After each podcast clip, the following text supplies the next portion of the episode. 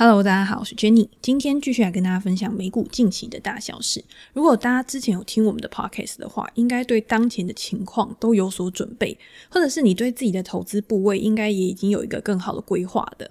嗯，我在之前录 podcast 的时候，因为讲了很多心法类的，或者是你要怎么样去做资产配置组合的一个调整，希望可以在这个波动震荡的时间有帮助到大家，然后让大家可以很顺利的去度过这一段真的是还蛮难熬的一段时间。那之前我有跟大家分享过嘛，就是如果今天是在盘势不好的时候，或者是趋势震荡的时候，我是会把交易频率去降低的，或者是停利停损点我会设得很紧。震荡盘其实是一个很难做的盘，因为如果你今天你一直去做，你一直去猜头摸底的话，很容易有过度交易的一个情况，反而有很大的几率是会变成多空双八，除非你是做极短线的交易。极短线，因为它日内的这个波动很大。大家如果在看技术线图的话，你去看技术线图上面每一根 K 棒，它的 K 棒是非常大的。那这个时候就表示说，它日内的一个波动高点跟低点也是非常大的。那每一根 K 棒，它如果都超大一根的话，那对于极短线的人来说，它可能也是比较有获利空间的。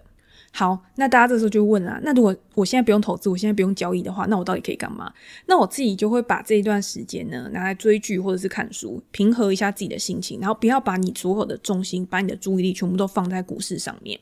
大家也看到我最近除了行情的文章之外，也多了很多书的介绍啊、影集的介绍什么的。这个时候真的可以再再推荐大家一次 F1 的纪录片，因为我真的觉得它拍得很好，然后很精彩，把很多大家不为人知，就是你在赛场上面没有看到的东西，然后去呈现给大家，让大家可以更投入在这个比赛里面。因为我是已经看 F1 还蛮久了嘛，就是至少已经看了快十年了吧。可能也没有到很久啊，跟很多真的的车迷来讲的话，但是我之前开始看的时候呢，我就一直很喜欢这个比赛，因为我就很喜欢看大家开车啊，然后你去看他在超车或者是他在转弯的时候，他的那个技巧，像 Hamilton 他其实就真的是很厉害嘛，他就算是今天他的排位赛是排在最后一个，可是他用他的技巧，用他的技术呢，他有可能还是可以上颁奖台。那这时候你在中间的过程当中呢，你就会看他去炫技，其实是一个很享受的一个过程。那如果你今天再搭配纪录片来看的话，因为会有很多的幕后花絮，然后车手他们的一个生活，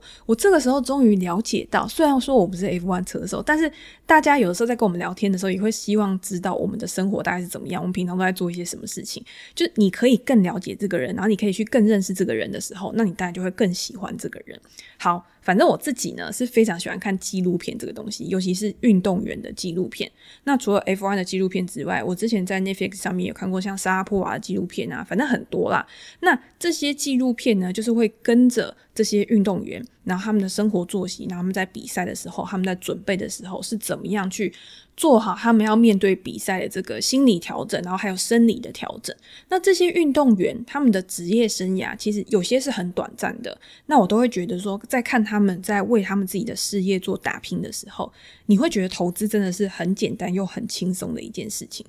不是说投资你不需要努力，只是你去跟这些运动员相比的时候，你会看到他们每天都花好几倍、好几倍的时间在训练，然后他们的训练都是非常辛苦的，不是像我们可能就是看看书啊、看看资料啊，他可能要必须。一直不断的去给他加压，比如说我今天，诶，假设是举重好了，我今天可能是举多少公斤的，可是因为我想要去扩展我自己的潜能，我要去承担更大的重量的时候，那你就必须去挑战你原本可能做不到的东西。但是投资其实不用，投资其实不用这么麻烦。虽然说每次我们大家都说你要去扩展你的能力圈，但是扩展你的能力圈这件事情，其实是不会让你有很压力的感觉，你反而会是一种很爽的感觉嘛。但是运动员可能就不一样，那你花了这么多的时间。训练之后，成就冠军的关键时间点，可能就是几分钟或者是几秒。你去看奥运的时候，那个举重，举重是不是就是那几秒钟？然后你举得起来或举不起来，然后就是决定你能不能晋级到下一关，或者是能不能变成冠军。它这个东西是一直不断重复在循环的，你必须要一直不断去做一件同样的事情，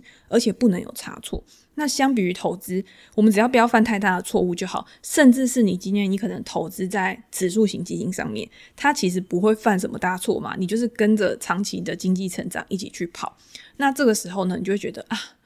当投资人是一件很幸福的事情。那你今天如果选择不一样的职业生涯的话，他们可能需要花费更大的力气，然后当然他们也可以取得更大的一个成就。但是我觉得不是每一个人都可以变成那个样子。好，那我们再讲回 F one 好了，因为每次讲到这种运动的时候，我就会很感慨。也不是很感慨，是很感动，就觉得每次在看这些运动员的时候，会觉得很佩服他们。那车手 F1 的车手在跑不同的大赛的时候，每一个赛道它的样子也都是不一样的。他们要到各个国家去比赛，那这个时候要怎么办？难道你就说哦，我今天很会开车，然后我只要到那边，然后车子放上去之后，然后我就开始跑？其实不是这个样子。它这个其实跟做投资也很像。我不是一直要讲到跟做投资很像，只是因为我每次在看很多事情的时候，就会自然而然那种职业病，就是联想到投资的东西。那为什么我会觉得说他们在赛车的时候跟投资很像的原因，是因为车手他们在跑每一条线路的时候，他其实是要去背那个路线的。我今天这里有几个弯，然后我在哪边要转弯，我在哪一个点的时候是一个转弯最好的时机点，然后可以让我的轮胎它可能磨损的速度是最低的，又或者是我在这个地方转的时候，我可以花费更少的力气，可是可以达到一个更大的效果。这些关键的点啊，它都是要用背的。甚至就是你让他闭着眼睛，他都可以开，他都知道路线要怎么样去跑。他对这个路线越熟，他的准备越充分的话，就算遇到意外的状况，他也很快的就可以把这个感觉抓回来，很快就可以回到正轨上面，甚至可以去避免重大的灾害。这时候我就想到我之前念过哪一本书，就是跟那种危机处理啊，或者是跟那种直觉相关的书。他就有说有一个车手，他就是在过山洞的时候，他察觉到不对劲，可能是他在过这个山洞的时候，每次可能会有那种光线的一个变化，可是他就是察觉到不对劲，然后避开了一个重大灾难。所以这个就是告诉我们说，很会开车不见得就可以当一个很好的 F1 车手。F1 车手他还是要有很多其他的能力，很多其他的特质，他才可以有办法去当 F1 车手，甚至是他可以变成那么多届的一个冠军。他更多时候是有很完善的准备，以及当下的应对反应，他都要很快。跟投资是不是真的是有一点像？好。那我们再转回投资这件事情，希望大家不要觉得转的很硬。对我来说呢，我觉得投资最重要的事情，也就是你先顾好自己的部位，你先有一个自己的投资原则、投资哲学。那你有自己的原则之后，你在面对到很多的消息，不管是总体经济面、个体经济面。这些在现代来说，它是呈现这种爆量资讯的一个环境，都是在训练我们自己的思考。你在接纳这些爆量资讯之后，你要怎么样去做筛选？怎么样去做研究？怎么样去做出一个好的决策？在这个中间每一个累积的过程，让我们在下一个决策的时候可以变得更好。更重要的是，大家要知道，资讯是会不断的一直变化的，永远都会有新的资讯出来。那我们的想法呢，也应该要随着外在的环境去改变。如果你今天核心原则不变，我们刚刚讲嘛，你拥有自己的投资哲学的话，那变的其实是你对事件或者是公司的看法。该变的时候就应该要变，然后去决定你当初的想法有没有错。或者是你当初的想法有没有改变的地方，然后再做出不一样的一个论断跟决策。比如说我这两天跟大家分享的，美股在上个礼拜真的又是创下一月底以来最糟糕的一周。股市在礼拜五的时候开盘，你看起来好像还有撑，好像还可以再继续往上，但是到了尾盘的时候呢，它是持续的去下杀，然后最后收在一个蛮低点的位置上面。整个礼拜呢，三大指数都是下跌的，尤其是纳斯达克指数下跌了三点五个 percent，表现是最为弱势的。科技股在这一段的拉回期间呢，真的还是属于比较惨的一个板块。那当然，跟很多乌俄战争它新的演变，包括拜登新的制裁啊，普丁那一天他本来一开始说，诶，我们有积极的进展，结果那一根。下午的那个期货盘拉了之后呢，马上就开始往下嘛，所以到了晚上，其实这个东西已经它的效应已经没有持续性，已经没有用了。那也有报道说，因为投资人他不敢抱股过周末了，前两个礼拜呢，因为可能太刺激了，周末都会有一些新的消息出来，所以这些投资人呢，他就在礼拜五先做获利了结，他短线的部位他可能就先卖掉了，避免下周开盘的时候又震荡，然后他有获利的这个部位，他就没有办法去延续，然后又变成亏损的一个部位。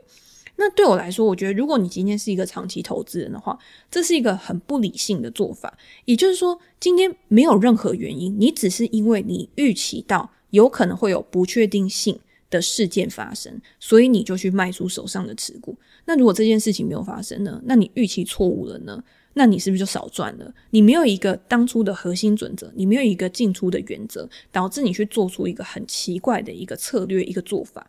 今天如果大家是已经有一个投资原则，你已经依据这个原则去做进出的话，那在我们把钱投入到市场里面之前，我们就应该先有一个规划了。后面你要怎么样进出场，其实是根据你一开始的设定，然后它的事情有怎么样的一个变化，有怎么样的一个进展来决定的。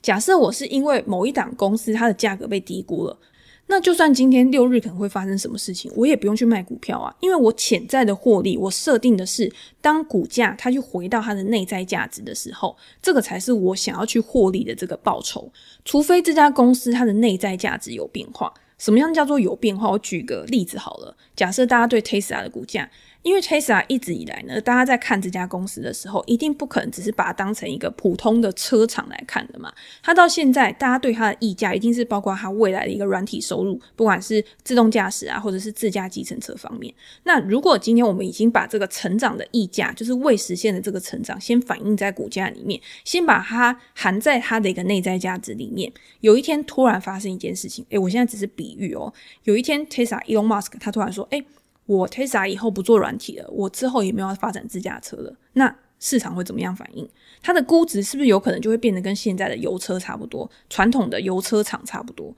所以 Tesla 去放弃软体业务的这个消息，它一定是属于一个新进的一个消息嘛？那我们要根据这个新进的消息去调整我们对它的估值。那今天未来这个成长性如果消失的话，那原本估算的合理价格，因为没有这个成长价值。所以有可能看起来现在 Tesla 股价就变得是高估了，这个就是一个你评断，然后它有变化的时候，你要怎么样去调整？你不可能到那个时候你还说不行不行，我觉得 Tesla 它一定还有别的成长来源，我觉得 Elon Musk 他一定会回心转意，他到最后一定会重拾这个软体的业务。这个东西就是你的预期，你的主观，但是不代表 Elon Musk 他本人的一个立场。所以我也觉得很重要，就是说，因为刚刚我们这只是一个举例嘛，但是如果你套用在其他公司上面，有新的事件发生的时候，不要固守自己的想法，不要用自己的角度去看事情，也不要不愿意认错，而是应该面对现实的状况去做出调整。其实你会发现，当你可以更客观的去面对你手上的持股发生的变化的时候，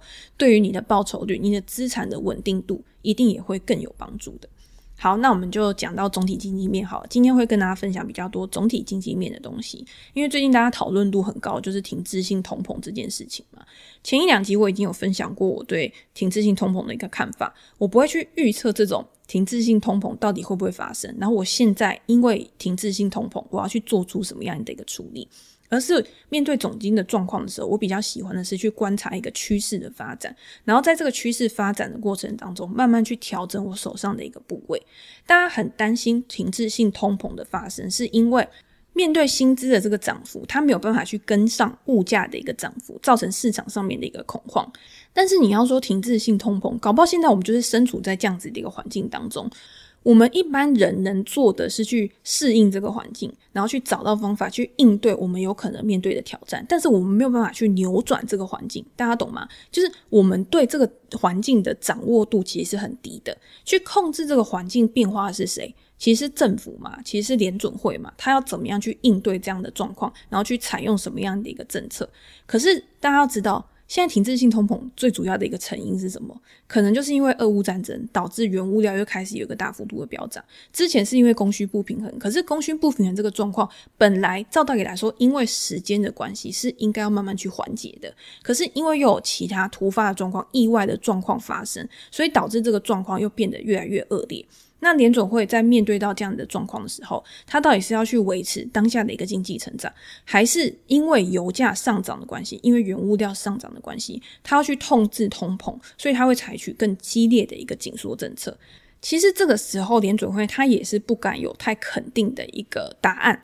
所以他也是会去观察市场上面的一个变化。那当市场上面的不确定性很高的时候，政策的不确定性一定也是很高。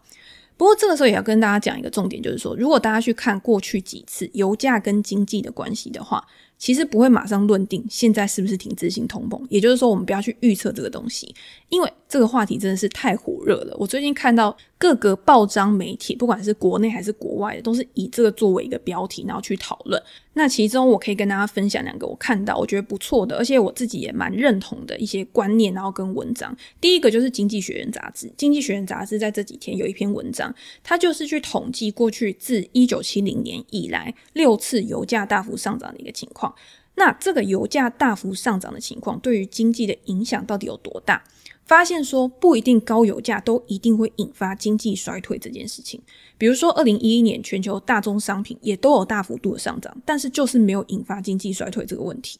而且随着时间跟市场环境的一个变化，我们对于石油的依赖程度可能也没有之前那么高。举例来说，我们可以用每桶油对经济成长，也就是 GDP 的贡献，去评估我们对于能源的依赖程度。那一九七三年的时候，你用一桶油可以贡献一千美元的 GDP。到了二零一九年呢，只需要零点四三桶油就可以贡献同样一千美元的 GDP。这个就是经济结构的改变嘛。然后包括技术的进步，我们利用能源的效率提高了，我们的产出提高了。你可以用同样单位的能源去创造出两倍的产出。这个其实是不是就是一件啊？呃比较好的事情，因为我们不需要那么多的能源就可以去做一样的事情。那另外呢，我们也可以去看今天油价的飙涨到底是因为供给端的问题，还是需求端的问题去造成的。如果今天是因为需求很旺盛，就像二零二零年之后，经济开始有一个大幅度的复苏，所以开始大家都很需要能源去做生产，然后所有的生产成本里面，它的材料里面都需要用到能源嘛，所以需求高涨去推升油价，这个看起来就会是比较健康的一个状况。可是如果今天是反过来，如果是供给端造成的一个影响的话，可能就会比较危这一次的乌俄战争是不是引发的就是比较偏向供给端的影响？像之前他们都一直不增产嘛，然后你今天乌俄战争，然后乌俄两国呢又是这种能源供给或者是原物料供给一个比较主要的国家，那供给端又变得更紧缩，那你今天。呃，价格高涨，然后带来这么多的不确定性，那一定也会给市场带来很高的一个恐慌情。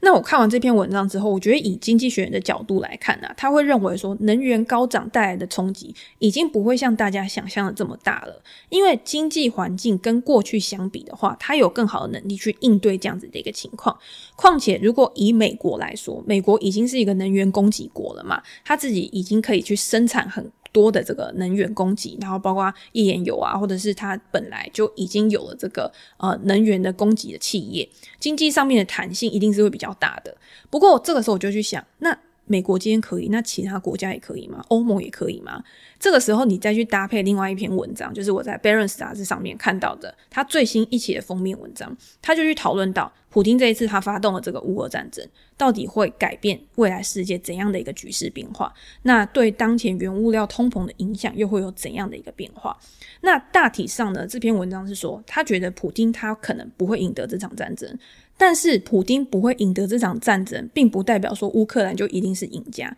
因为当这个战火持续下去的话，其实到最后是两败俱伤嘛。你看俄罗斯它内部的经济其实也不好，然后它现在到处都会有抵制啊，然后制裁它。未来即便是这个战事它已经平息了，那后续的影响是不是也能控制得了？然后或者是它会有一个更严重的一个影响？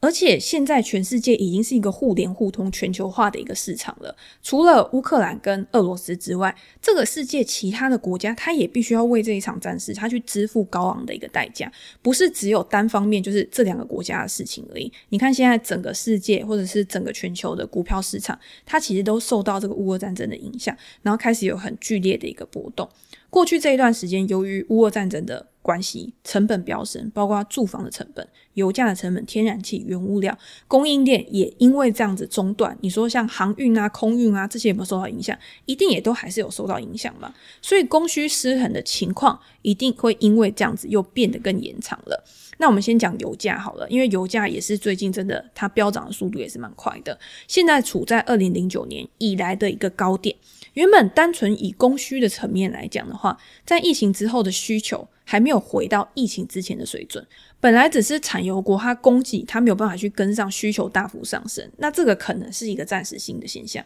但是现在这个催化剂呢，就是乌俄战争嘛，乌俄战争它又促使这个油价狂飙，这个时候要再去压抑油价，就不是这么简单的一件事情了。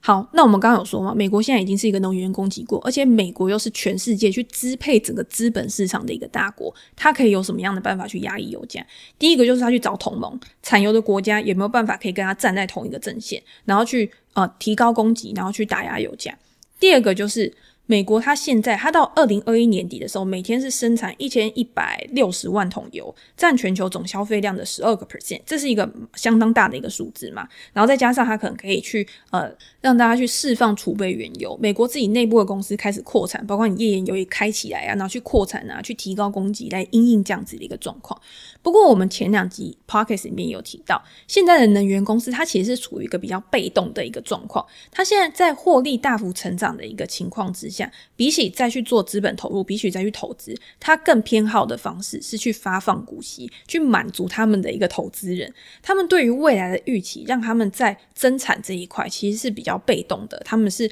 比较不情愿，讲不情愿可能也不是，就是他们比较害怕再去做一些比较积极的投资。那他们之后如果油价要下来的话，他们是不是又要面临亏损的一个情况？那就算他们愿意去增产，中间的时间成本跟需要投入的资本支出，也不是马上就可以去跟上啊。有分析师去预估说，资本支出必须增加一倍以上，美国跟欧洲的能源供给才能完全去抵消俄罗斯的一个影响。那现在欧洲的天然气价格已经创下新高了，原本依赖天然气的公司面临到破产的一个状况，然后电费大幅增加，欧洲的天然气短缺，就算现在美国对欧洲的天然气出口大幅增加。但是也没有那么大的一个作用，表示说他们现在还是非常脆弱的一个状况，所以今天战事对他们的一个伤害一定是很大的。那美国自己呢？根据美国汽车协会的一个数据，天然气的价格在一个月之内上涨了超过二十五个 percent。这点大家在最新这个 CPI 数据里面也可以找到线索嘛。你今天能源的价格其实也目前还是处在一个很高档的一个情况，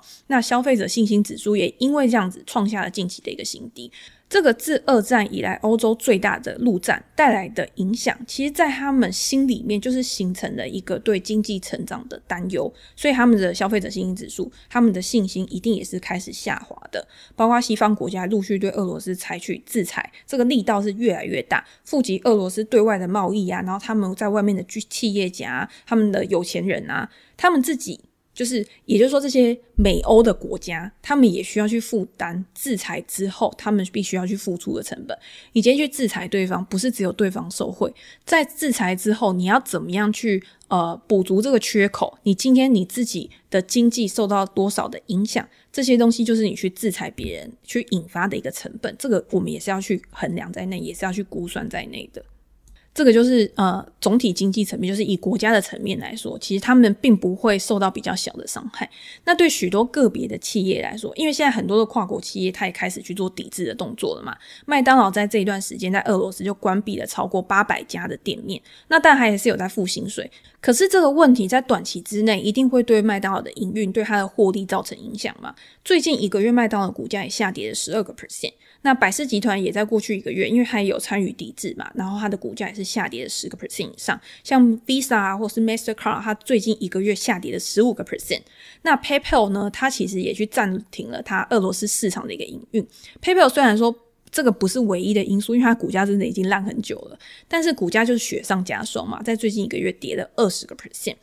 撤出俄罗斯市场。除了刚刚我们讲说对大盘有影响之外，对总体经济有影响，对这些个股的股价也造成了很大的冲击。那大家会去预期说，诶，战战争之后，可能这些公司的营运就会恢复到一个正常的水准，或者是诶，好像没事一样，大家就开始开始重新恢复经济高成长了嘛？我觉得这也有点不合理吧。你今天在战争结束之后，这些公司或者是经济成长，它当然会慢慢的恢复到原本应该有的样子。这些公司或许可以很快去恢复当地的营运，但是大家有没有想过，如果今天他们现在做出了这些制裁，他们做出了这些抵制，在未来也有可能去引发俄罗斯的反制，然后一些规范啊，然后一些限制，然后去导致他们在当地的营运受到阻碍。这个普丁的态度就会是左右他们未来发展的一个很重要的关键嘛，所以也因为这一次冲突事件的爆发，很多的机构开始去陆续的调低全球经济的成长率，预估今年的成长率将下滑零点四到零点九 percent，然后通膨增加零点七到二点七个 percent，在二零二零年底呢，通膨可能还是会维持在五个 percent 到六个 percent 左右，所以我觉得这个东西并不是说哦。好像什么东西过了就云淡风轻，它还是多多少少会有一些效应存在。那这个东西也是大家可以持续的去关注的东西。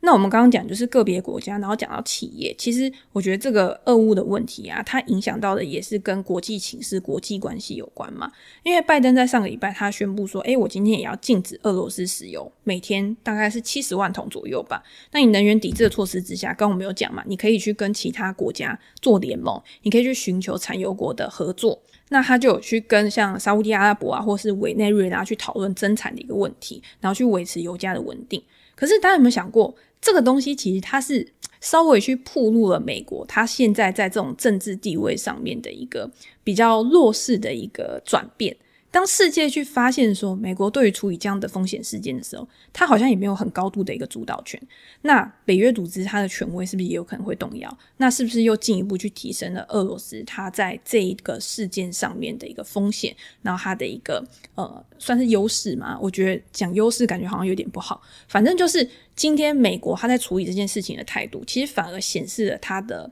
不管是拜登的一个软弱，或者是美国它整体一个状况的。怎么讲？就是比较不好的一个地方，比较弱势的地方。其实我自己是不太喜欢去讨论政治这个东西。不过，因为你在投资的时候，其实跟政治、政治经济多多少少也会有一点关系，所以当然也是要去做一个关注。那为什么现在美国它就算是诶，感觉好像有一点没有办法主导，或者是掌握一个很高度的主控权，它还是可以立足在这个全世界一个比较支配性的地位。那就是因为美元现在还是全球市场里面最重要的一个交易货币嘛。你今天我们刚刚讲全球化世界里面，供应商非常分散的一个情况之下，但是你想哦，所有的原物料基本上都还是用美元在做计价的，你交易的时候还是必须要用美元去做交割的嘛。那全球的央行资产里面有百分之六十都还是持有美元，然后百分之二十是持有欧元的，在世界它是没有办法这么快。去放弃美元的一个情况之下，巩固了美元在全球市场上面的地位。那当然，美国也可以借着这个优势，然后去控制其他跟它有高度贸易的一个国家。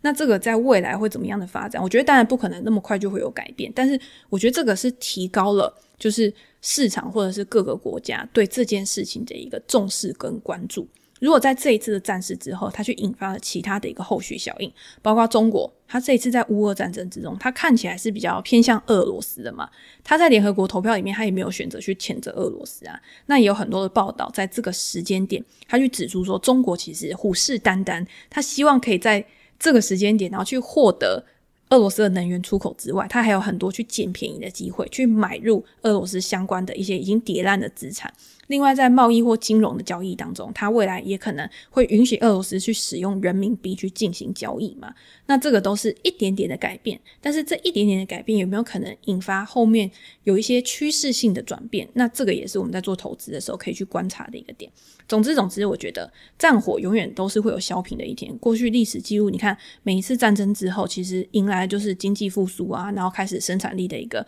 大幅跃进。